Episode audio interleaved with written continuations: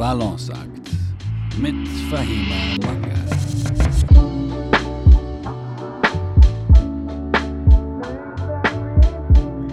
Hallo und herzlich willkommen zu Balanceakt. Mein Name ist Fahima Mangal und schön, dass ihr mir heute zuhört. Die heutige Episode geht über das Thema Erwartungen. Ja, wir kennen es, glaube ich, alle. zu hohe Erwartungen zu haben, andere Erwartungen zu haben. Ich kenne das von mir ganz oft, wenn ich irgendwelche Filme gucke und dann nachher aus dem Kino rauskomme und mir denke, oh, irgendwie habe ich was anderes erwartet. Wann hattet ihr das letzte Mal Erwartungen, die nicht erfüllt wurden und warum wurden diese nicht erfüllt? Bei mir ist es so, dass ich dieses Thema einfach ein bisschen eingrenzen muss, weil es so groß äh, und allumfassend ist, weil es ist natürlich so, dass je nachdem, in welcher Rolle man ist, gibt es andere Erwartungen, die auf den Schultern lasten.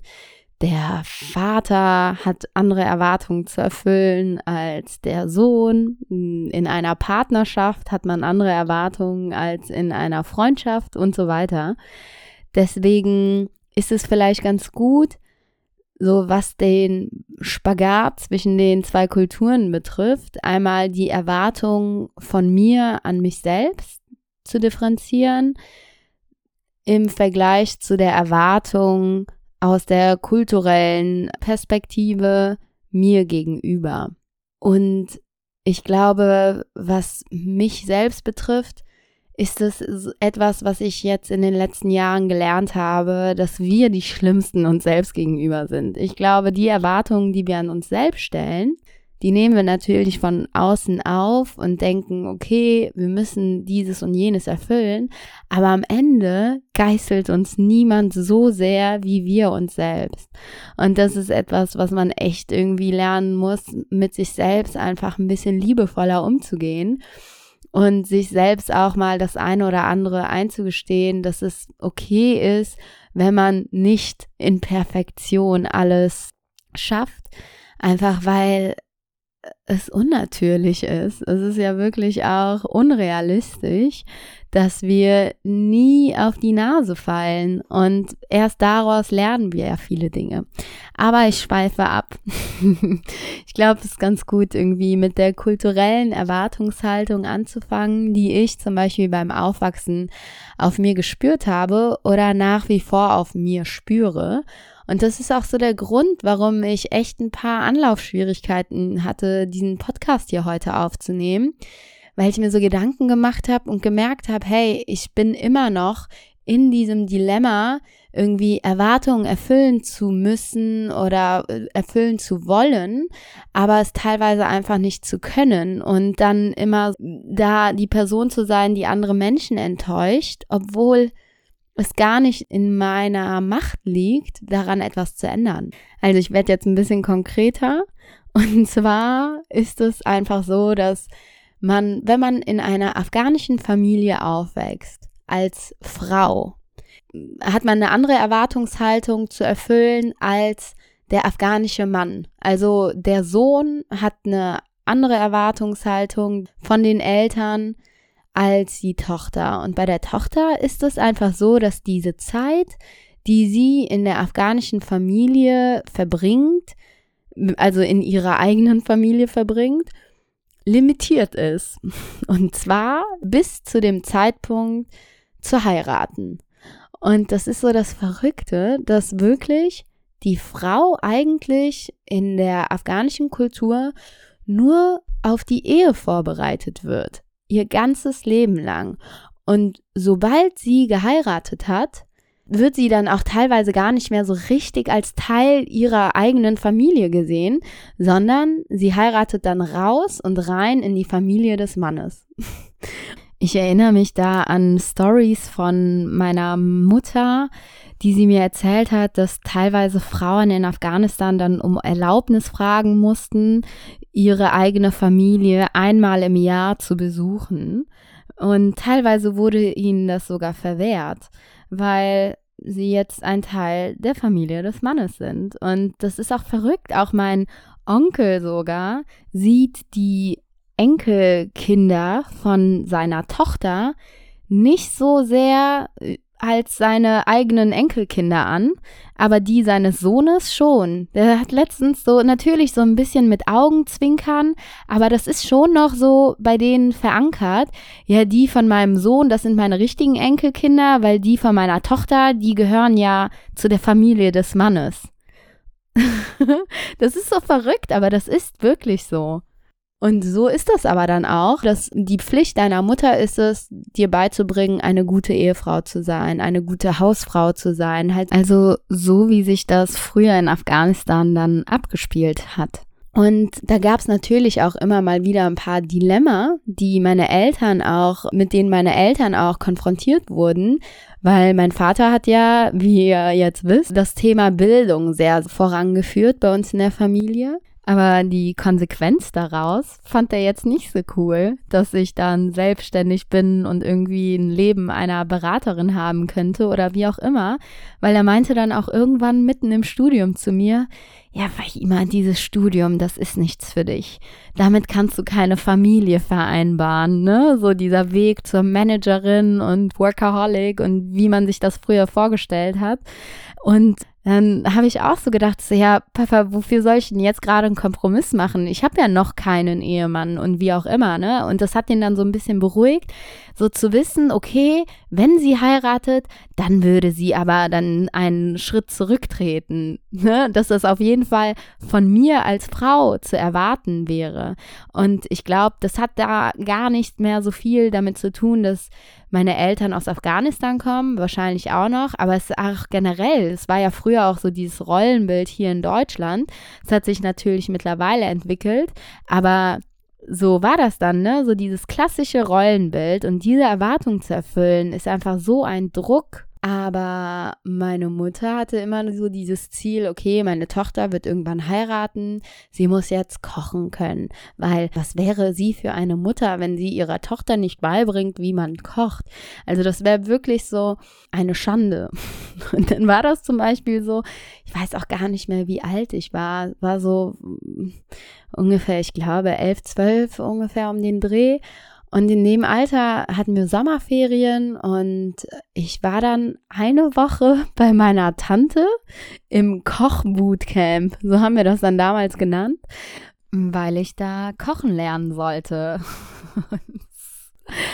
Einfach eine Woche lang war ich dann da in so einem Kochkurs sozusagen und habe dann wirklich meine Tante begleitet und alles mitgeguckt und gelernt, wie sie das macht. Und meine vier älteren Cousins, die waren natürlich auch da und die mussten nicht kochen lernen. Aber das war dann so, ich weiß noch, dann waren auch, war meine Familie an dem Samstag dann zu Besuch und dann sind die abends wieder alle zurückgegangen und ich bin dann da so übrig geblieben, weil ich dann da kochen lernen musste. Daran hat mich letztens mein Bruder noch erinnert, hey, weißt du noch, als du da im Kochbootcamp warst bei der Tante? Und ich so, ja, stimmt, oh Gott, das hat sich auch schon total verdrängt. Oder meine Mutter und meine Tante, die haben sich mich einfach geteilt äh, wenn es darum ging, so Teigtaschen zum Beispiel zu füllen. Das war immer so eine super aufwendige Arbeit. Und wenn wir dann Besuch bekommen haben, war das klar, dass man so ein aufwendigeres Gericht zaubert, einfach um zu zeigen, wie gewertschätzt die Leute sind, die zu Besuch kommen und um einfach auch gastfreundlich zu sein, weil das ist auch eine Erwartungshaltung, die man an Gastgeber stellt, einfach extrem gute Gastgeber zu sein. Das ist ehrlicherweise ein Thema für sich. Also was da für Gäste aufgefahren wird, das kann man sich teilweise gar nicht vorstellen. Wir hatten auf jeden Fall separates Geschirr, separates Besteck. Das war noch so in diesen Koffern und das haben wir dann so rausgeholt. Teilweise separate Thermoskannen, weil Tee ja auch in der afghanischen Kultur ein riesengroßes Ding ist. Und also dem Gast, dem gibst du halt nur das Beste. Und da war das dann auch so, dass ich entweder bei meiner Mutter oder bei meiner Tante dann einfach mal so hin und her geschickt wurde zum Füllen von äh, Teigtaschen und da war das auch so, dass meine Cousins auch da gewesen sind. Und manchmal habe ich die so gezwungen, dass die mir dann helfen, aber dann haben die so ein, zwei Teigtaschen gemacht und sind dann wieder abgehauen. Und ich war dann bei meiner Tante und habe da geholfen. So da schon so richtig so diese Differenzierung zwischen Junge und Mädchen. Und das war ja wirklich, wir waren ja noch Kinder, äh, schon so in die Wiege gelegt zu bekommen. Und dass das dann zu dem Zeitpunkt auch für die Erwachsenen vollkommen in Ordnung gewesen ist. Nee, die Jungs, die helfen nicht mit, aber Fahima, du stehst jetzt hier in der Küche und musst jetzt drei Stunden am Stück irgendwelche Teigtaschen machen, mehrere Kilos und äh, ja, das ist halt deine Pflicht. Das ist die Erwartungshaltung, das gehört dazu, das ist selbstverständlich. So ist das halt. das ist schon krass. Aber das äh, zeigt dann halt auch so ein bisschen, ja, du bist im Endeffekt so als Frau in dieser afghanischen Familie Heiratsmaterial und dein ganzes Verhalten und dein Können und dein Wissen definiert dann, wie wertvoll du bist. Und das ist, das hört sich jetzt vielleicht extrem an, aber das ist wirklich so gewesen. Und auch der Grund, warum ich nicht ausgehen durfte oder so, war ja dann auch im Endeffekt, weil es hätte sein können, dass mich dann irgendein Afghane oder irgendein, ja, jemand aus dieser afghanischen Gesellschaft mich sehen würde und dann mein mein Heiratswert oder ich, mein Wert als Mensch sich dann verringert hätte, weil ich als Heiratsmaterial dann nicht mehr so begehrenswert gewesen wäre. Also das ist im Endeffekt wirklich das, worum es geht. Oh Mann, ihr könnt euch nicht vorstellen, oft habe ich mich mit meiner Mutter darüber gestritten, weil ich ihr vorgeworfen habe, dass ihr einziges Ziel in ihrem Leben ist, dass ich irgendwann mal heirate und dass das ja nicht sein kann. Und ja, es ist einfach, es ist nicht einfach. Das ist es. Es ist nicht einfach, diese unterschiedlichen Perspektiven miteinander zu harmonisieren. Und das Verrückte ist halt auch, zum Beispiel die Rolle des Mannes in der Familie ist dann so, dass der, Ma der Vater, der ist ja eh so das Familienoberhaupt, aber wenn der Vater mal nicht da ist, verhindert ist oder wenn sich die Eltern geschieden haben oder der Vater verstorben ist oder wie auch immer, dann ist es immer so, dass der älteste Sohn die Verantwortung übernimmt. Und das hat dann auch wirklich nichts damit zu tun, dass das das älteste Kind ist, sondern es muss wirklich so der älteste Sohn sein. Weil wir haben ja gerade eben gelernt, die Zugehörigkeit der Frau in der Familie ist ja nur limitiert. Und es kann ja sein, dass die Frau dann irgendwann heiratet und dementsprechend könnte sie die Verantwortung nicht mehr übernehmen. Deswegen ist es der älteste Sohn. Andersherum ist es so, dass wenn eine Frau niemals heiratet, ist es ihre Verantwortung es ist nicht angesehen, dass sie ein eigenes Leben führt, im Sinne von, dass sie auszieht, irgendwie einen Job hat und wie auch immer, ne? Dann bist du eigentlich, sollst du dich dann bis zu deinem Lebensende um die Familie kümmern, um deine Eltern, um vielleicht irgendwie um die Kinder deiner Geschwister. Aber mir ist dann so bewusst geworden, irgendwo gibt es diese Erwartungshaltung an die Frau in der afghanischen Familie und boah, ich will wirklich gar nicht so darüber bashen, aber das ist einfach wirklich so. Und ich finde es selber nicht schön, so dieses Bild, was ich dadurch jetzt gerade kreiere. Aber es ist so, dass die Frau wirklich kein eigenes Leben führen darf, bis sie verheiratet ist. Und so dieses Heiraten ist dann irgendwo so die, der Freifahrtschein, so die Erlaubnis dazu, ein eigenes Leben zu führen. Und ich glaube auch, dass ganz oft Frauen sich dann deswegen dafür entscheiden, aus diesen Familien so früh zu heiraten, weil sie dann wenigstens ein bisschen eigenes Leben haben können, je nachdem aber in was für einer Familie sie dann landen, ne? bei was für einem Mann sie landen. Im schlimmsten Fall ist das dann wieder so ein toxischer, patriarchaler Mann, der da, sich da vorstellt, dass die Frau genauso wie in ihrem eigenen Zuhause früher dieses Leben so fortführt. Aber es ist ein anderes Thema. Es geht ja um Erwartungshaltung. Und das ist wirklich so diese Erwartungshaltung aus der afghanischen Kultur, als Frau irgendwann zu heiraten und diesen Werten zu entsprechen und wenn nicht, einfach wertlos zu sein boah, das ist so hart. Und um ehrlich zu sein, gibt es einfach auch wirklich so eine soziale Degradierung, wenn man als Frau nicht heiratet in der afghanischen Kultur. Und sogar beim Aufwachsen sprach meine Mutter davon, von Frauen, die irgendwie ein gewisses Alter erreicht hatten. Ich würde sagen, so ab 27 in Deutschland, sogar, ja, wahrscheinlich sogar noch früher, Sie sprach von den Frauen als übrig gebliebene. Das war einfach so gang und gäbe. Es gibt so diesen Ausdruck äh, auf Afghanisch, auf Pashtu heißt es Da Pate Soede. Ja, sie ist übrig geblieben und das bedeutet einfach, ja, die hat keinen abbekommen und die ist jetzt zu Hause in diesem Haushalt und kümmert sich nur noch um die Eltern, weil das ist das einzige, äh, was sie mit so einer Frau anfangen können, wenn sie nicht geheiratet hat. Ey, das ist so krank. Ja, heute bin ich sozusagen die übrig gebliebene. Aber das ist so schrecklich, wenn ich mir vorstelle, die Frauen, die sich mit diesen Werten identifizieren, einfach nur so degradiert werden, weil sie nicht heiraten. Das ist genauso wie so diese Erwartungshaltung an den Mann, der Familienoberhaupt zu sein, wenn der Vater nicht da ist. Hey, meistens sind diese Männer, ne, das sind ja, die sind ja genauso alt wie die Geschwister auch und auf einmal sollen sie für die etwas jüngeren Geschwister die Verantwortung übernehmen. Die haben ja ihre eigenen Ziele, ihre eigenen Vorstellungen, ihre eigenen Freunde und auf einmal sollen die sich in, um die Mutter kümmern und um die Geschwister.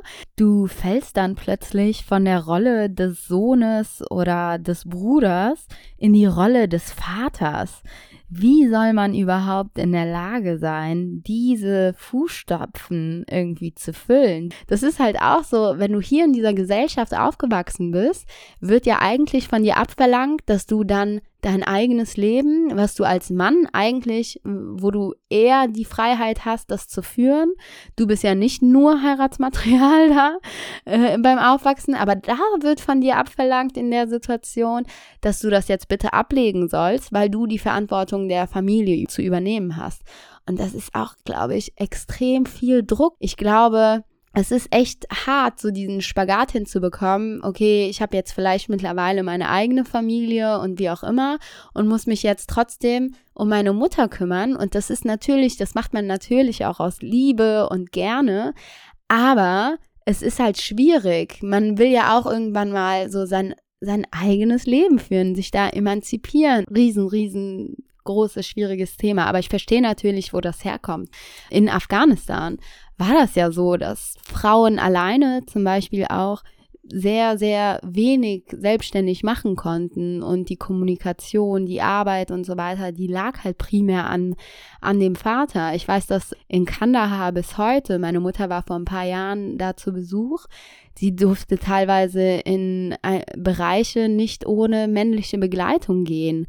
Und das ist halt schon echt krass. Oder teilweise ist, wird dann so gefragt, so, ja, wo ist denn, wo ist denn dein Mann? So schwierig. Die Erwartungshaltung da irgendwie so zu differenzieren und sich da von dem frei zu machen, ist sehr, sehr schwer, wenn man damit aufgewachsen ist. Das ist ja auch so verankert in jedem kleinen Satz, in jedem Spruch, der von deinen Eltern kommt. Und das ist ja so wie, wie so ein Spruch, der einfach permanent so abläuft, wie so ein Tonband im Hintergrund. So, du musst die Verantwortung übernehmen, du darfst nicht das, weil sonst hast du einen schlechten Ruf. Die Mutter von meiner besten Freundin hat auch irgendwann mal zu ihr gesagt, die hat auch einen afghanischen Ursprung. Und die hat dann irgendwann mal zu ihr gesagt, ein Mädchen ist wie ein weißes Bettlaken. Wenn das einmal verschmutzt, dann wird es nicht mehr richtig sauber. Das ist halt so lustig, weil, weil genau so differenzieren sich ja dann unsere Erwartungshaltungen hier. Wir haben, wir haben eine ganz andere Erwartungshaltung aus der Gesellschaft hier zu erfüllen. Es ist äh, so angesehen, dass du dein eigenes Leben vorantreibst, dass du ausziehst. Vielleicht auch so dieser Druck zum Beispiel für junge Erwachsene hier auch auszuziehen. Ich glaube sogar noch ein bisschen präsenter ist dieses Thema für die Männer, die so zwischen diesen zwei Kulturen balancieren müssen, weil es ja schon irgendwie in der Gesellschaft hier so erwartet wird, ja, wenn du ein gewisses Alter erreicht hast, dass du ausgezogen sein musst. Und wenn du dann noch zu Hause wohnst, bist du dann das Muttersöhnchen. Und ob das ist einfach so eine Erwartungshaltung. Und in der afghanischen Gesellschaft ist es halt so die Erwartungshaltung, du kümmerst dich um deine Familie und vor allem als Mann sollst du ja eigentlich niemals ausziehen. Eigentlich bringst du deine Frau mit in das Haus deiner Eltern. Und das ist auch so ein Spagat, den man hier auch als Mann erstmal lernen muss und wahrscheinlich den einen oder anderen auch enttäuschen muss, um seinen eigenen Weg zu gehen den Weg zu gehen, der sich für dich selber richtig anfühlt und der deinen Bedürfnissen entspricht. Also sind das einfach ganz unterschiedliche Erwartungen, die man da aus der afghanischen Kultur, wo man andere Erwartungshaltungen von Männlein und Weiblein aus der afghanischen Kultur hat. Aber die Frage ist ja, wie gehst du dann damit um? Für mich war das früher einfach unfassbar viel Druck.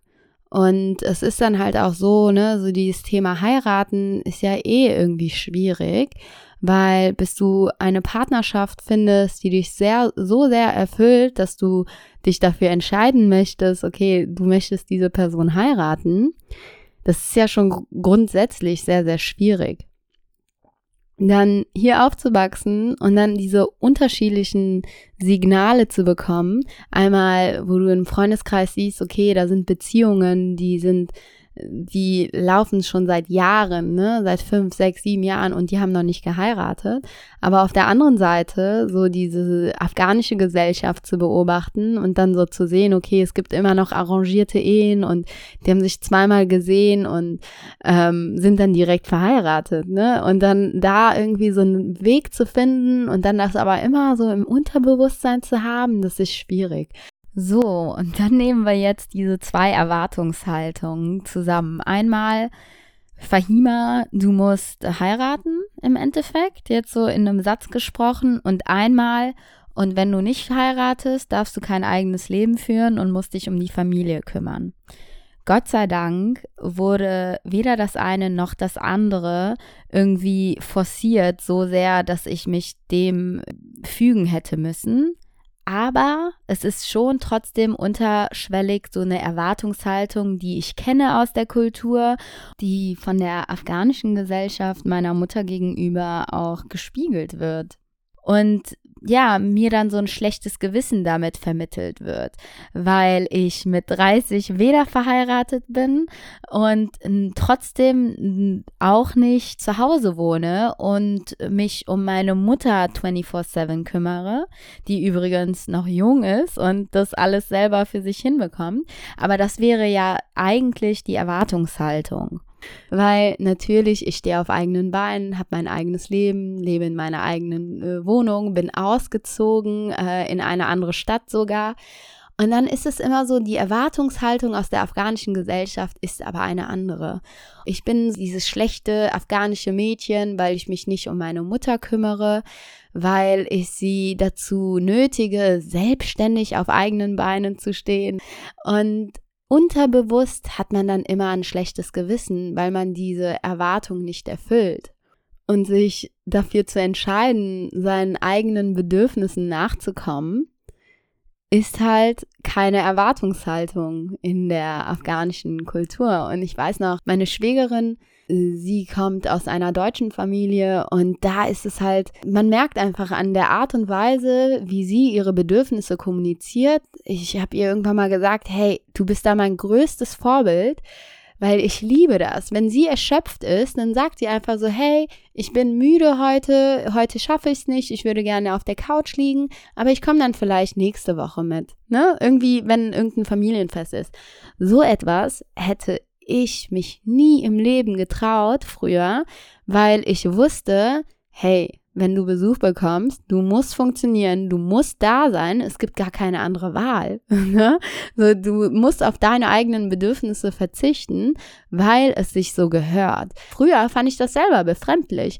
Ich bin in dieser Kultur aufgewachsen für mich war das dann halt so. Und dann fand ich das früher befremdlich, so, boah, wie egoistisch ist das denn? Das geht ja gar nicht, ne? Bis ich einfach verstanden habe, hey, die ist ja nicht rücksichtslos uns gegenüber, sie ist einfach nur rücksichtsvoll sich selbst gegenüber.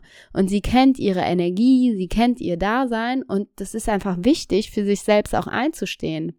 Und das ist etwas, was sehr, sehr kurz kommt in dieser afghanischen Gesellschaft, dass das Gesellschaftliche, das Gemeinsame eine ganz andere Priorität hat als das Individuum selbst. Also es ist keine individualistische Gesellschaft, es ist eine gemeinsame, es ist so, ich weiß nicht, was der Fachausdruck dafür ist, aber es geht immer um dieses höhere gemeinsame Gut und dafür kann dann ein Individuum einen Tod sterben. Das ist so die Denkensweise. Und dann muss man dann halt irgendwann mal versuchen herauszufinden, hey, welchen Weg finde ich denn gut? So handle ich jetzt nur so, weil ich glaube, ich muss mich so verhalten? Will ich jetzt heiraten, weil das die Erwartungshaltung an mich ist, weil das dann so der Freifahrtschein ist, weil ich dann erst so als vollwertige Person in der afghanischen Gesellschaft angesehen werde? Oder möchte ich heiraten, weil ich meinen Partner liebe, weil ich mit ihm zusammen sein möchte und weil ich mit ihm ein gemeinsames Leben aufbauen möchte.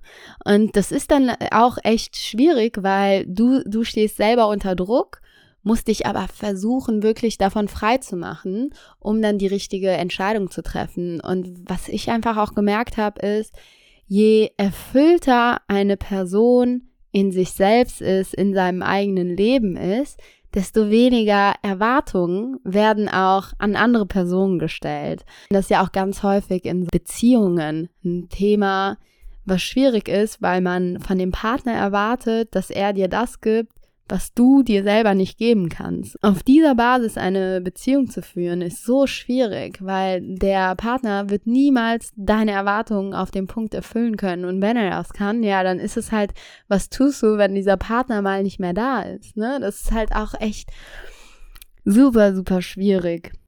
Ich glaube, so, wo ich da so resümieren würde nun, wäre das, Erwartungen permanent an uns gestellt werden und wir aber entscheiden müssen, welche Erwartungen du erfüllen möchtest. Und auch deine eigenen Erwartungen sollte man mal wirklich skeptisch überdenken, weil meistens ist es so, dass man sich selber so einen Druck macht und nachher gar nicht mehr in der Lage ist zu leben. Das hört sich jetzt richtig melodramatisch an. Aber ja, wir wollen gut sein auf der Arbeit, wir wollen gut sein in Freundschaften und Partnerschaften und bla bla. Und dann irgendwann, äh, wir wollen permanent Sport machen. Und wenn man dann einmal aufhört, irgendwas richtig zu machen, dann sind wir direkt schlechte Menschen, weil wir diese Erwartungen nicht erfüllen.